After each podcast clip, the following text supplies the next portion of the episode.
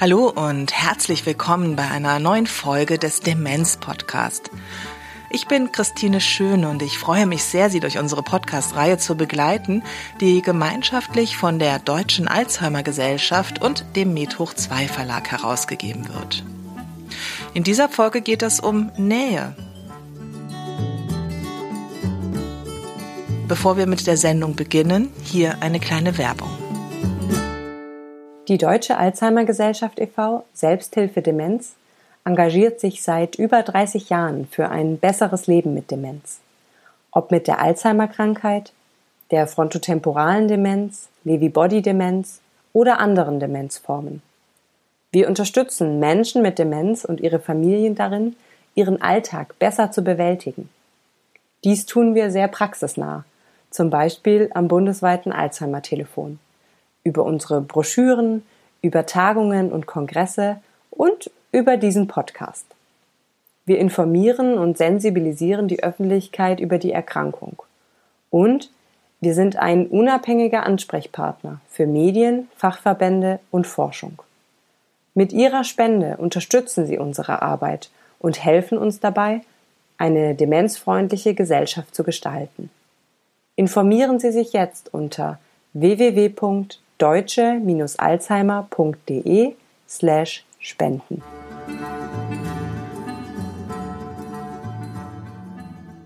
Wir sind seit 40 Jahren minus vier Monaten zusammen.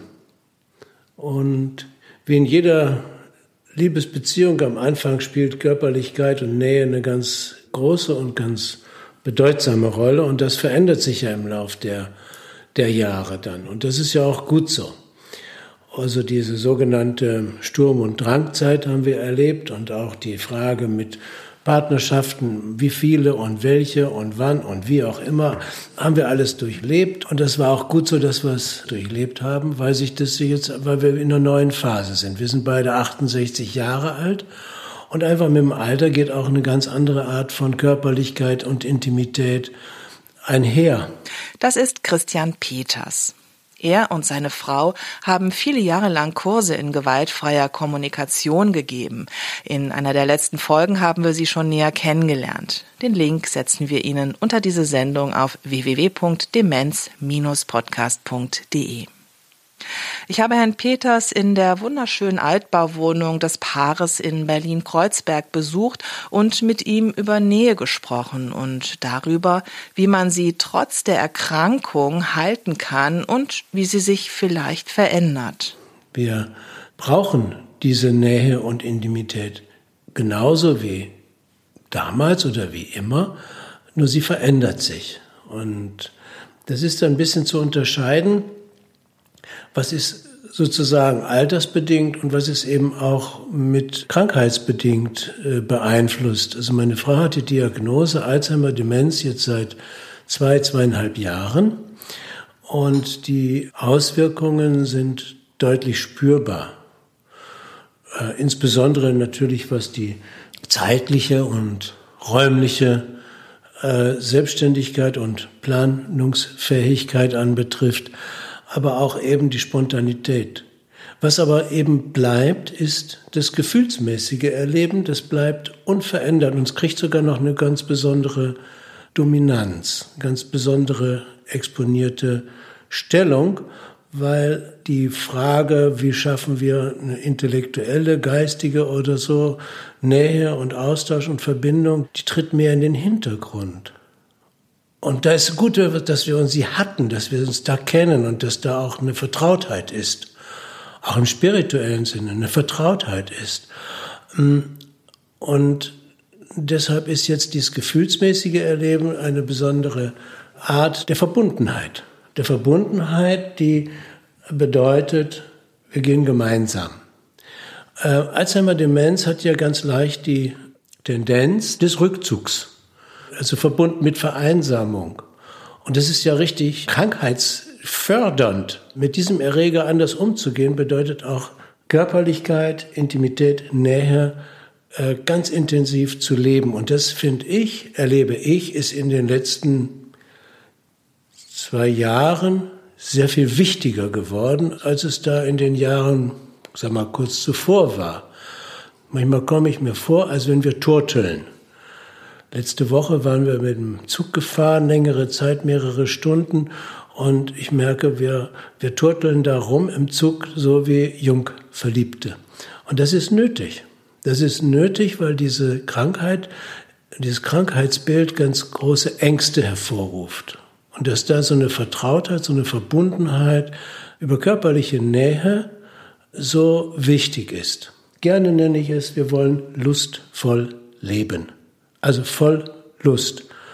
Und das beinhaltet ganz viel. Das bedeutet Erotik wie Streicheln und und vorbeigehen. Also wenn ich in der Küche, unsere Küche ist nicht so groß, wenn wir aneinander vorbeigehen, einfach mal äh, über den Rücken, über den Po, im Arm, äh, einfach so zu streichen, sozusagen im Vorbeigehen. Und das sind so Kleinigkeiten und dann merke ich, wie sie das aufnimmt. Nicht zusammenzuckt, nicht erschrickt, sondern aufnimmt. Andrea von der Heid ist Geschäftsführerin der Berliner Alzheimer Gesellschaft. Sie erlebt, dass dieser Fokus auf Nähe auch für An- und Zugehörige ein Gewinn sein kann. Und dass das emotionale Gedächtnis bei Menschen mit Demenz sehr lange bleibt. Nähe und Intimität sind vielleicht noch in Kombination mit Emotionalität ein ganz zentraler Begriff im Zusammenhang mit Demenz. Wenn es uns gelingt, sozusagen auf eine emotionale Kommunikationsebene zu begeben, wir damit auch Nähe schaffen können. Das herzustellen kostet viel Geduld, viel Fantasie, viel Humor und auch gesunden Menschenverstand. Und manchmal gelingt es eben auch nicht. Aber der Versuch ist es allemal wert und kann dann sogar sehr bereichernd sein. Wir haben oft Angehörige, die äh, ganz erschrocken gucken, weil äh, ihre Mutter oder ihr Partner nicht mehr wissen, wie sie heißen. Und dann äh, versuchen wir so ein bisschen zu beruhigen oder nochmal den Fokus darauf zu lenken, ja, aber nur weil er nicht mehr weiß, dass sie Hilde oder Karin sind, kann es sehr wohl sein, dass er weiß, dass sie seine Frau sind, weil er ihre Stimme erkennt und die Art und Weise, wie sie sprechen und die Art, wie sie auf ihn zugehen, auch körperlich auf jemanden zugehen, so. Und dann kann es eben auch ein sehr, sehr großer Gewinn sein. Wir wollen beileibe nicht schönreden, dass Demenz für An- und Zugehörige und für die Menschen, denen die Diagnose gestellt wird, ein riesiger Einschnitt ist. Demenz als Gewinn, als Chance, das mag in vielen Ohren zynisch klingen. Um den Zugang zu Menschen mit Demenz zu finden, muss man die Krankheit auch akzeptieren. Sonst wird es schwierig. Das ist auch schwierig, weil es ist, wie wir alle wissen, eine sehr herausfordernde und nicht heilbare Krankheit. Aber nur dann habe ich überhaupt die Chance, mich auf das Verändernde, und zwar alles Verändernde, auch einzulassen und versuchen dann entsprechende situativ oder insgesamt auch Lösungen zu finden oder einzusetzen und auch nur das dann sozusagen diese Momente zu erkennen, wann es auch was Schönes sein kann, also eben Nähe oder Zufriedenheit, das ist ja oft schon unser Ziel. Für Herrn Peters ist die Akzeptanz der Erkrankung maßgeblich. Annahme, Annahme, Annahme. Jeder Widerstand macht Trennung. Und dieses Annehmen lernen, also ein Ander annehmen lernen, Krankheit annehmen, Ereignisse annehmen, was auch immer. Und nicht in den Widerstand gehen. Für irgendwas ist es gut, ich weiß es nicht für was. Spätestens im Zeitpunkt, wenn ich sterbe, würde ich gerne dies auch nochmal wissen wollen. Wofür das gut war. Ich weiß es ja noch gar nicht. Also gehe ich auf die Reise.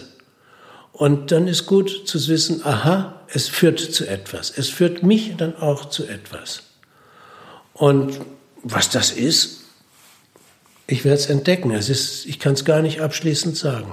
Frau von der Heid kennt einige Beispiele, wie sich durch die Demenz Beziehungen verändert haben. Ich habe da unterschiedliche Geschichten erlebt, also von einem Ehepaar, wo die Frau immer sehr so Kriegskind auch sehr kontrolliert war, sehr wenig Zugang auch zuließ, obwohl es eine sehr symbiotische Ehebeziehung war und sie sich komplett verändert hat in der Demenz, da sehr weich und offen geworden ist, äh, vielleicht manchmal ein bisschen ungelenk in der Nähe oder in dem Äußern der Nähe, aber wo der Ehemann das unglaublich genossen hat, sagt, so habe ich Eva lange nicht erlebt. Also das war unglaublich schön zu sehen. Zum Beispiel auch bei anderen, da war es der Vater, der immer sehr kontrolliert, wo ich weiß, dass der Sohn großen Respekt davor hatte, mit dem irgendwas zu tun. Und der dann auch in seiner Demenz freundlich und ganz weich und äh, emotional geworden ist und äh, ja, in seinen Shorts da auf der Couch saß und sich die Grütze gefreut hat, wenn sein Sohn kam und sagte, oh, guck mal, mein Kumpel, so, ne? wo es für alle eben wirklich nochmal auch ein bereicherndes Erlebnis war. Auch nochmal ein Geschenk ist. Das ist nicht immer so und zu beiden Geschichten gibt es auch den Angehörigen, der gar keinen Zugang gefunden hat.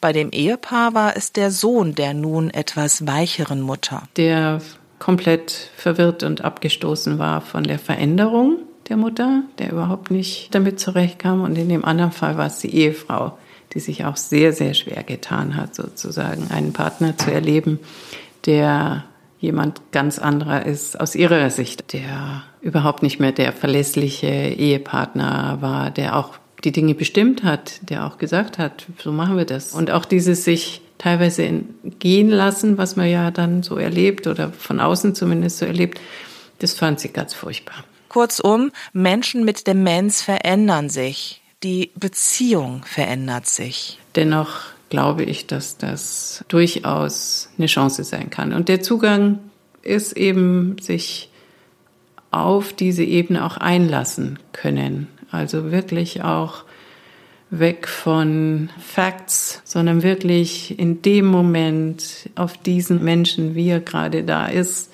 eingehen können und das mit ja, einer gewissen Ruhe, die wir auch nicht immer haben natürlich, Humor halte ich für unausweichlich. Ich hoffe, dass auch ein bisschen rüberkommt, dass wir auch, äh, auch wenn wir jetzt ernst über das Thema reden, dass auch immer Humor mitschwingt. Wie kann man das Ganze meistern? Soweit. Also Bettina hat einen tollen Humor. Ich glaube, ihr gefällt meine auch. Von daher ist das ja nochmal so eine Prise Würze in diesem Gesamtkunstwerk, was wir hier gestalten müssen. Das ist Jean-Paul Michel. Er und seine Frau Bettina Brix leben in einem kleinen Dorf, das zu Wülfrath in Nordrhein-Westfalen gehört. Kennengelernt haben sie sich vor 29 Jahren und ziemlich schnell danach geheiratet. Ihre Tochter kam dann vier Jahre später auf die Welt. Er war leitender Angestellter bei der Telekom, sie war Projektleiterin in der IT und arbeitete nach der Geburt der Tochter halbtags. Beide sind heute in ihren frühen Sechzigern und berentet. Sie leben im Elternhaus von Frau Brix, in dem auch noch ihre 95-jährige pflegebedürftige Mutter wohnt. Die Tochter der beiden studiert in Barcelona. Der Tag, an dem Frau Brix die Diagnose Alzheimer gestellt wurde, ist Herrn Michel noch sehr genau in Erinnerung. Ein Schock, wir haben gehofft, dass es das nicht wäre und dann war es das. Für mich war klar, dass wir uns völlig neu erfinden müssen. Ja, war ein Einschnitt, aber eigentlich war ich auch froh, dass ich jetzt wusste, äh, wo wir dran sind, warum ich mich anders verhalte als früher. Insofern war ich froh, dass eine Ursache gefunden worden war. Also ich hatte das Gefühl, dass wir jetzt viel Vertrauen zueinander haben müssen. Ich muss Vertrauen dazu haben, dass die Dinge, die passieren, äh, nicht beabsichtigt passieren. Ja, und dann ist es natürlich auch noch nicht so leicht dazwischen zu trennen, was ist eigentlich Charakter und was ist Symptomatik. Vorher war Jean-Paul Michel unter der Woche fast immer beruflich unterwegs, plötzlich sehr oft da. Mittlerweile sind beide rund um die Uhr zusammen. Auch in diesem Hinblick eine ganz neue Nähe. Die Rollen haben sich ganz schön verändert. Herr Michel musste viele Aufgaben von seiner Frau übernehmen und Frau Brix, die vorher das Leben ihrer Familie maßgeblich organisiert hatte, musste viel abgeben. Ja, das ist ein Riesenunterschied, dass ich jetzt keine Freizügigkeit habe, weil außer jetzt in, was ich mit, äh, mit meinen Füßen erreiche, Autofahren war da ja dann nicht mehr möglich. Wir wohnen hier in einem kleinen Dorf. Ja, da ist es gut, dass ich so gerne gehe, um zu Fuß dann eben auch noch meinen Horizont einfach erweitere. Also ich kann nicht mal sagen, ich fahre jetzt mal eben zum Bäcker oder irgendwo hin. Ich bin eben angewiesen auf Hilfe.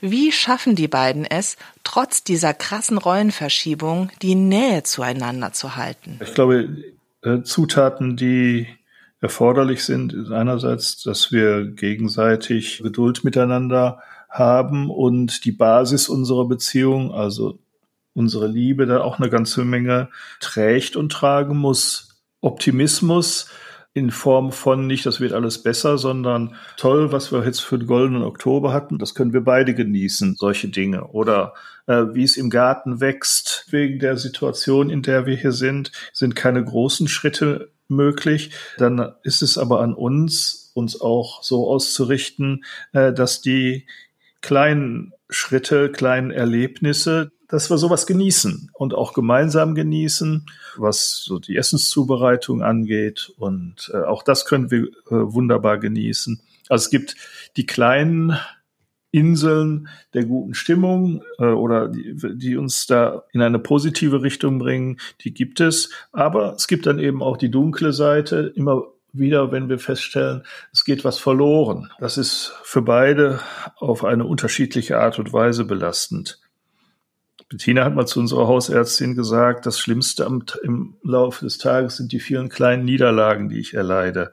Äh, wenn ich irgendetwas versuche, irgendetwas organisieren möchte, wenn du dann feststellst, dass vieles nicht klappt. Ein besonderes Ritual ist beiden sehr wichtig.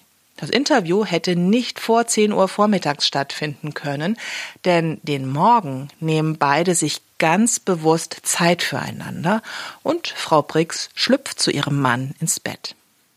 Dann treffen wir uns in unserem gemeinsamen Zimmer. Hat sie mich jetzt verraten, dass ich schnarche? Ja. ja, wir haben eben so einen unterschiedlichen Biorhythmus und ich habe mir dann das neue Hobby Schnarchen angewöhnt, so dass einerseits diese Geräuschkulisse und andererseits aber eben auch, äh, dass ich häufiger mal später ins Bett gehe, dazu geführt hat, dass Bettina entschieden hat, dass diese äh, Konstellation eine gute ist, aber dieses jeden Morgen ja sich zu wärmen, das kann ich wirklich so sagen. Gerade jetzt in der Jahreszeit, wo es auch etwas mhm. kühler wird und nicht jeder Raum so doll geheizt ist, dass die Seelen so ein Stück weit aneinander kuscheln. Und ja. ich genieße das sehr. Und der Tag geht dann eben weiter mit einem kleinen Frühstück das bei Bettina immer aus einem super Roggenstuten mit Nüssen besteht und einem Cappuccino. Und äh, ich sitze dann äh, meistens zumindest, wenn wir keine Termine haben, sitze ich dann auch dabei und trinke meinen Cappuccino. Ich, diese Regelmäßigkeit, die genießen wir beide, richtig? Ja, ja, wir haben auch irgendwann mal gesagt, dass im Bett kein ähm, irgendwas Unschönes äh, verarbeitet werden soll. Ne? Also, dass das Schlafzimmer also sozusagen nicht äh, kontaminiert wird durch schlechte Gedanken. Also morgens früh die tatsächliche Wärme, die man fühlt und ja, das hilft uns viel. Ja, und zeigt eben auch, dass, dass das Fundament stimmt. Gemeinsame Erlebnisse sind auch für Annemarie und Hannes Godehusen sehr wichtig. Beide sind um die 80 und seit 56 Jahren verheiratet. Er war leitender Beamter in verschiedenen Berliner Senatsverwaltungen und sie hat sich um die Kinder und den Haushalt gekümmert. Vor etwa zwei Jahren wurde Herrn Godehusen die Diagnose Demenz gestellt. Ja, also das ist schon sehr erschreckend und ähm, ich fühle mich auch eben sehr oft überfordert. Also es ist ja so, dass mein Mann eigentlich nichts mehr alleine machen kann. Wir gehen überall zusammen hin was ja auch okay ist. Wir haben früher auch immer alles zusammen gemacht. Wir sind so wie zwei alte Latschen. Ich kann auch schon oft seine Gedanken lesen, wenn er, er hat ja Schwierigkeiten, sich zu artikulieren, aber dann weiß ich schon ungefähr, was er sagen will. Aber trotzdem, die Rollen haben sich total vertauscht. Plötzlich muss ich alles regeln, muss ich alles bestimmen, muss ich sagen, was gemacht wird. Ich wollte das eigentlich alles gar nicht. Ich wollte mich eigentlich auf meinen Mann verlassen. Das geht nicht mehr. Bei diesen starken Gefühlen ist es umso wichtiger, schöne gemeinsame Erlebnisse zu haben. Beide besuchen seit einiger Zeit einmal wöchentlich das Musikprojekt Resonare für Menschen mit Demenz und ihre Angehörigen in der Komischen Oper Berlin.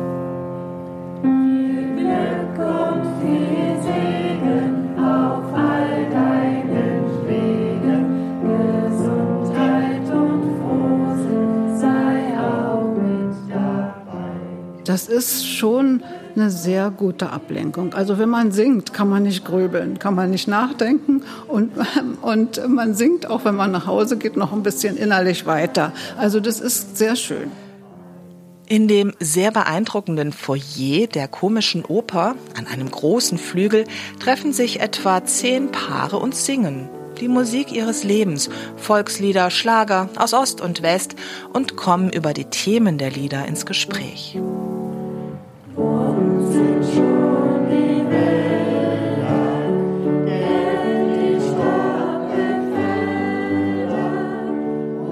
Also wir kommen hierher, an dem wir uns schon immer beeilen müssen und ein bisschen stressig sind. Das ist ja auch immer, dass man rechtzeitig Mittag ist und dass die S-Bahn richtig fährt und so.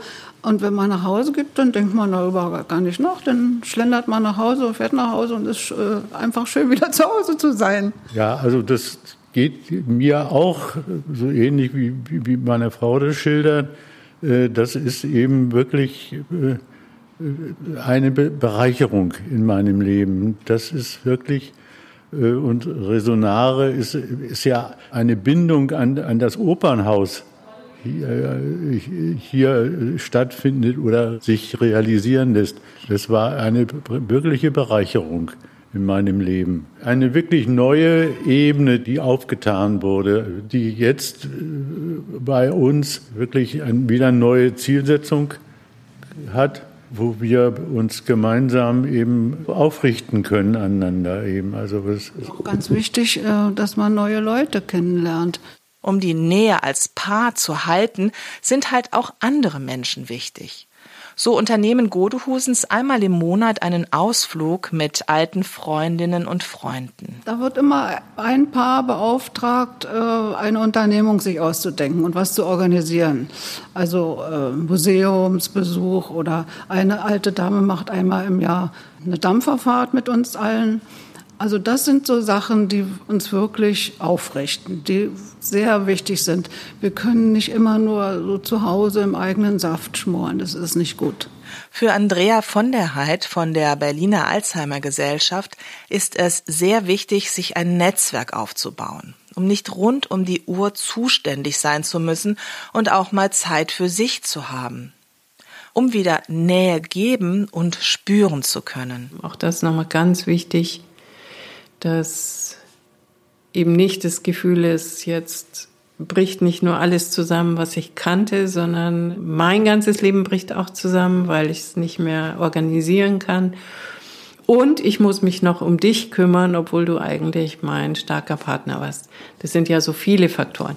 Und da zu gucken, dass man sich auch wirklich entlastet fühlt und unterstützt fühlt und dann auch vielleicht in der Beziehungsgestaltung auch Unterstützung holt. Also Betreuungsangebote zum Beispiel sind so eine Sache, ne, die durchaus auch Verbindungen schaffen können. Zurück nach Berlin-Kreuzberg in das Wohnzimmer von Herrn Peters und seiner Frau. Auch er genießt Zeit für sich und nimmt die Konsequenzen, die das für seine Frau hat, in Kauf. Ich bin doch immer in diesem Dilemma.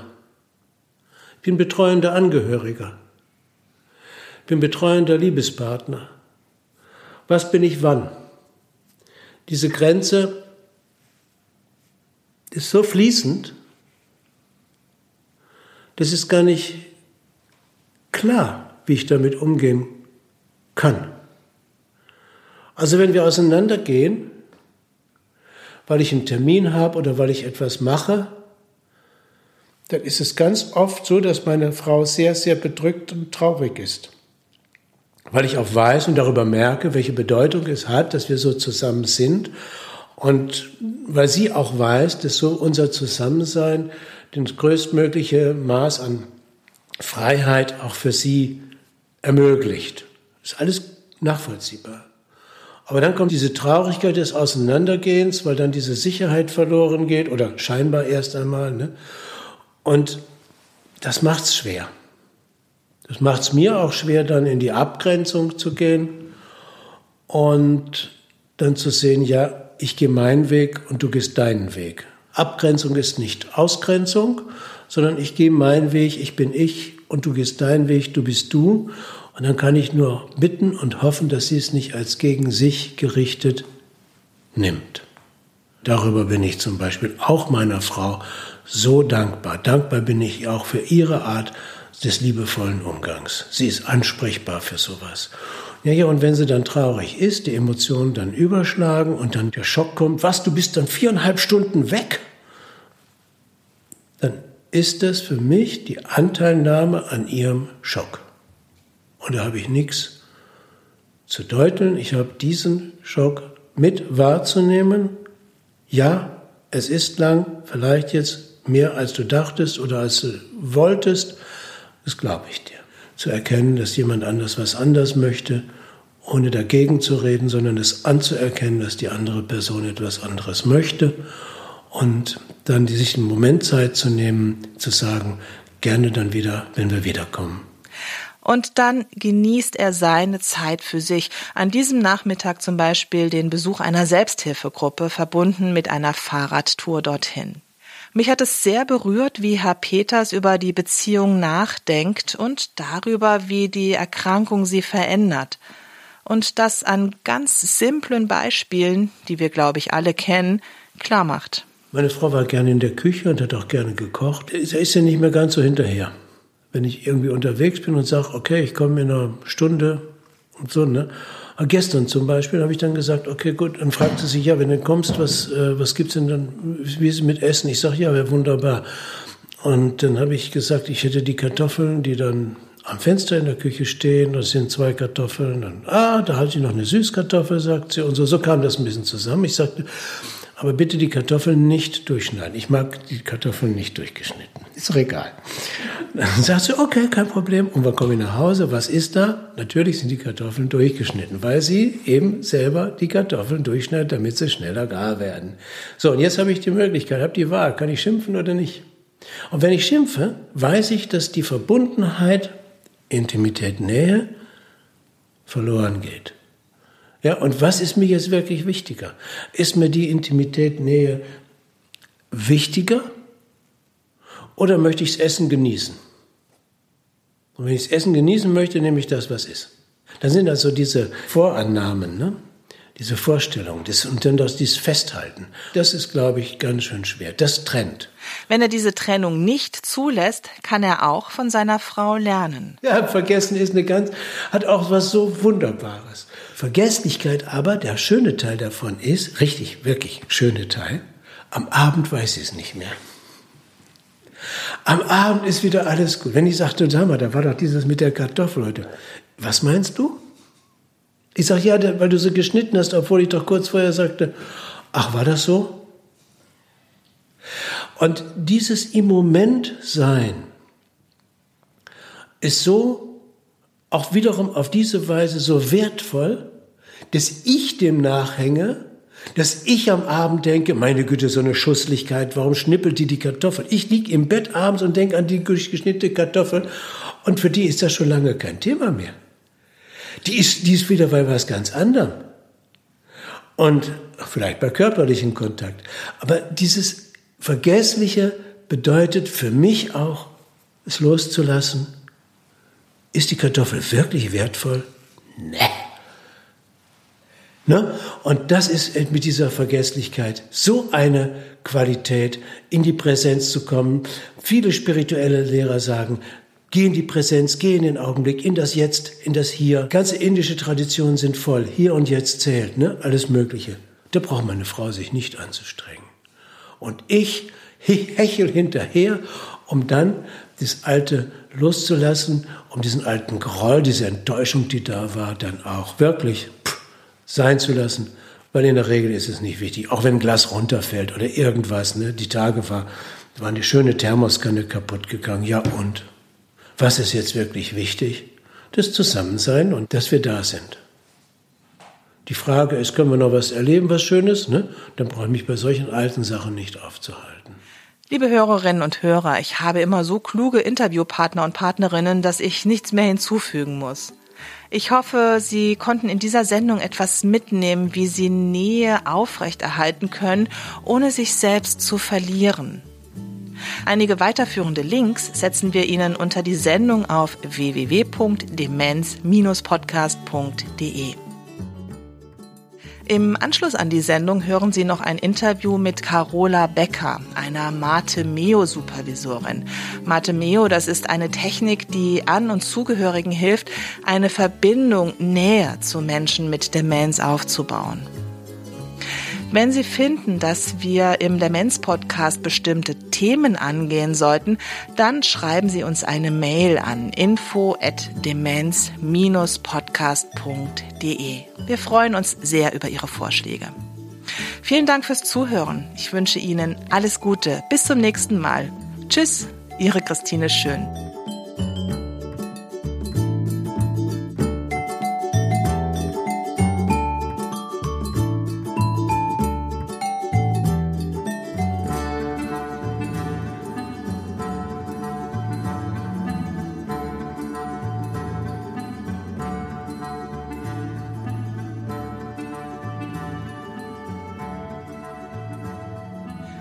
Auch wenn es in der Sendung zum größten Teil um Liebesbeziehungen ging, Menschen mit Demenz haben darüber hinaus ja vielfältige Verbindungen und manchmal fällt es An- und Zugehörigen schwer, mit ihnen in Kontakt zu kommen, Nähe aufzubauen. Carola Becker hat sich darauf spezialisiert, Angehörige und auch Pflegekräfte darin zu unterstützen, und zwar mit Hilfe der Mate-Meo-Methode. Diese Methode wollen wir Ihnen nun etwas näher bringen. Frau Becker ist Mathemeo Supervisorin und sie kommt aus der Pfalz. Und da ich in Mainz aufgewachsen bin, hat es mich ganz besonders gefreut, diesen heimatlichen Dialekt zu hören. Mathemeo ist eine videobasierte Beratungsmethode. Sie arbeitet mit der Kraft der Bilder. Der Name kommt aus dem Lateinischen und bedeutet aus eigener Kraft. Das heißt mit äh, Videos von Alltagssituationen. Es gibt freie Situationen. Das sind einfach im Alltag Situationen, die entstehen beim Spielen, beim Miteinander reden oder auch strukturierte Situationen wie in der Pflege oder bei Betreuungsmaßnahmen in der Pflege.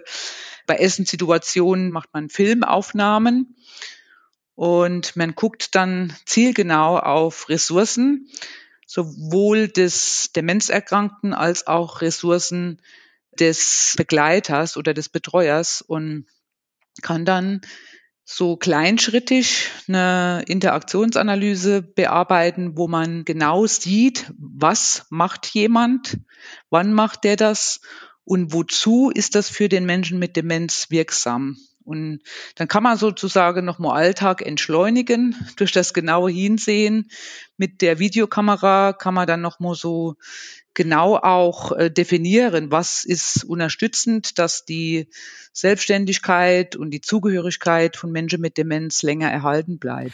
Diese Videosequenzen werden von der Mate Meo Supervisorin geschnitten und mit zum Beispiel den Angehörigen besprochen. Dadurch äh, bringt man sozusagen noch mal mehr Bewusstsein für Angehörige oder für Fachkräfte, was sie bereits unterstützend tun. Und es gelingt den Angehörigen oder den Pflegefachkräfte noch mehr dieses unterstützende Verhalten auch in den Alltag umzusetzen. Wir setzen Ihnen ein paar sehr beeindruckende Beispiele in die Links unter die Sendung auf www.demenz-podcast.de.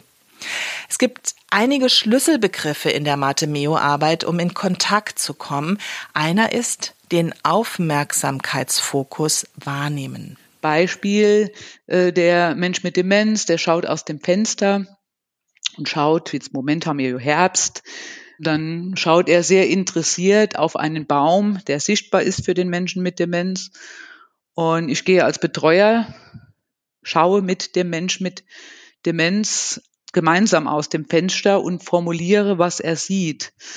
Das heißt, ich nehme den Aufmerksamkeitsfokus wahr und gehe so über diese Schiene auch mit ihm in Kontakt, indem ich signalisiere, ich interessiere mich jetzt für das, was du wahrnimmst und formuliere das auf. Du siehst den schönen Eichenbaum, den nimmst du gerade wahr.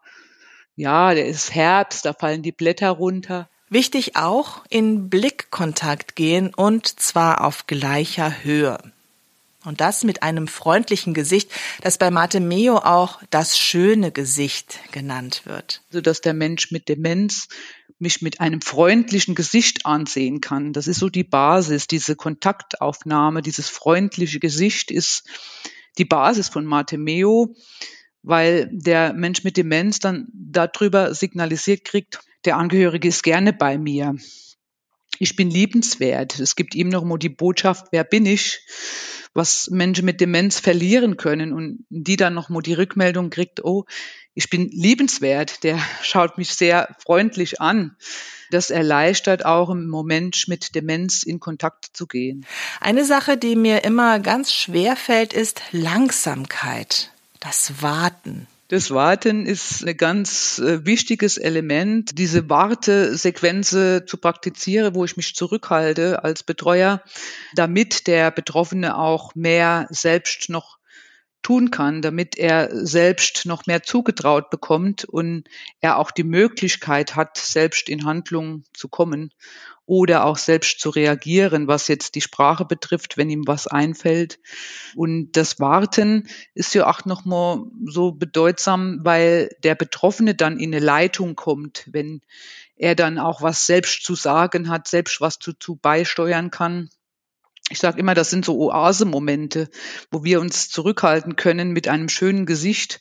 Und manchmal ist das erstaunlich, was, äh, was Menschen mit Demenz noch können, wenn man ihnen die Chance lässt und einfach mal in Kontakt geht mit diesem freundlichen Gesicht und Zeit investiert und dann die durchaus auch noch was erzählen und diese Menschen dann auch in Leitung sind. Das heißt, er leitet die Situation. Ansonsten kriegt der Mensch mit Demenz immer gesagt, was er tun soll. Diese Menschen waren ja teilweise auch sehr in ihrem Alltag, in ihrer Biografie in Leitungspositionen oder waren durchaus durchsetzungsfähig und ich denke, es fällt ihm schwer, wenn man dann selbst immer diese Leitung von anderen annehmen muss, denke ich, ist es nochmal sehr bedeutsam, wenn andere sich zurückhalten und einfach Zeit in den Kontakt investieren und dadurch auch dem Mensch mit Demenz die Möglichkeit gibt, nochmal frei zu wählen, was er jetzt sprachlich macht oder was er auf Handlungsebene macht und dadurch auch signalisieren, du bist mir wichtig, was immer die Basis ist für die Aktivierung von Menschen mit Demenz. Beim Warten geht es um Tempoanpassung, denn Menschen mit Demenz brauchen oftmals viel länger als als wir, bis sie in der Situation angekommen sind oder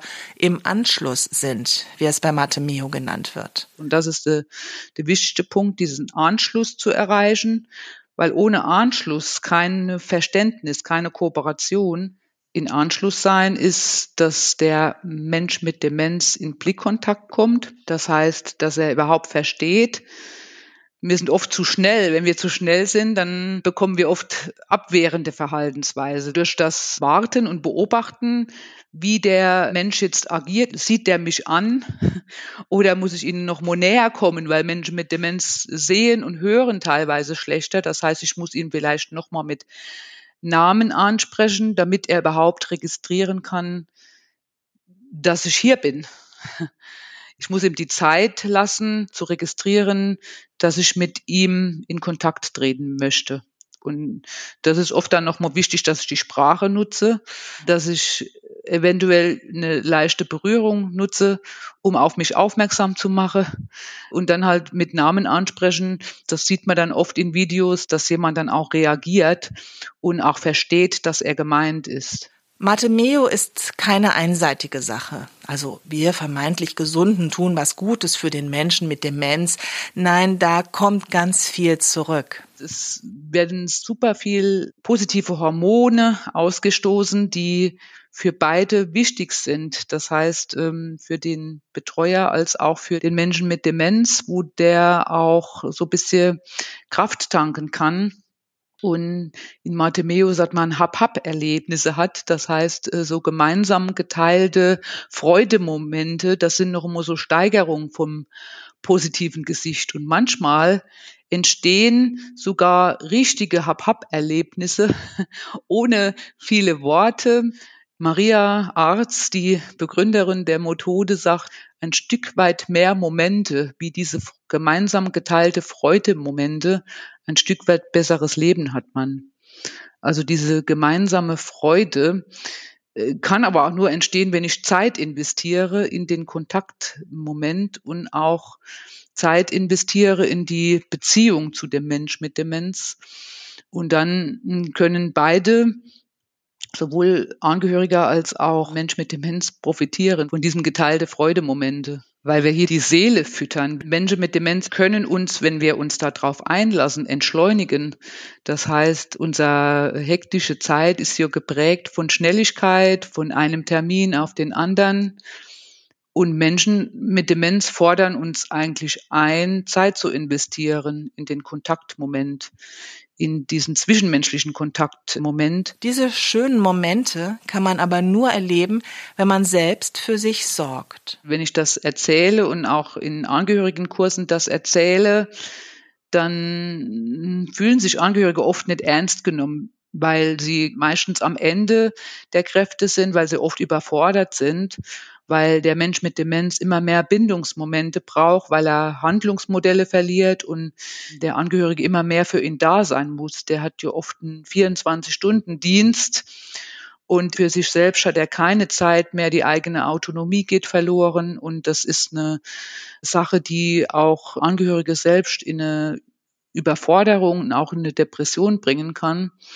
Und ich kann eigentlich nur schöne Gesichter zeigen, wenn ich mich selbst entlaste. Das heißt, Pflege auch von Anfang an auf mehrere Säule stelle, die Pflege und Betreuung. Das heißt, von Anfang an Entlastung organisiere, alle Angebote der Pflegeentlastung, der Alltagsstrukturierung, der Tagespflege nutze. Das heißt, äh, dass ich auch selbst als Angehöriger noch Zeit für meine eigenen Interessen, für schöne Momente mit meinen Freunden. Ich kann auch Dinge im Alltag machen, die mir gut tun, weil nur dann kann ich noch dieses schöne Gesicht haben. Und ganz wichtiger Punkt nochmal, ich darf auch meinen Angehörigen in eine Pflegeeinrichtung bringen und kann dann, so ist es mir persönlich gegangen mit der Mutter, dass ich durchaus, als sie in einer Pflegeeinrichtung war, noch ganz viele schöne Momente hatte, die ich mit ihr teile konnte und auch die Zeit hatte dann, weil ich mich entlastet habe. Vielen Dank fürs Zuhören. Bis zum nächsten Mal.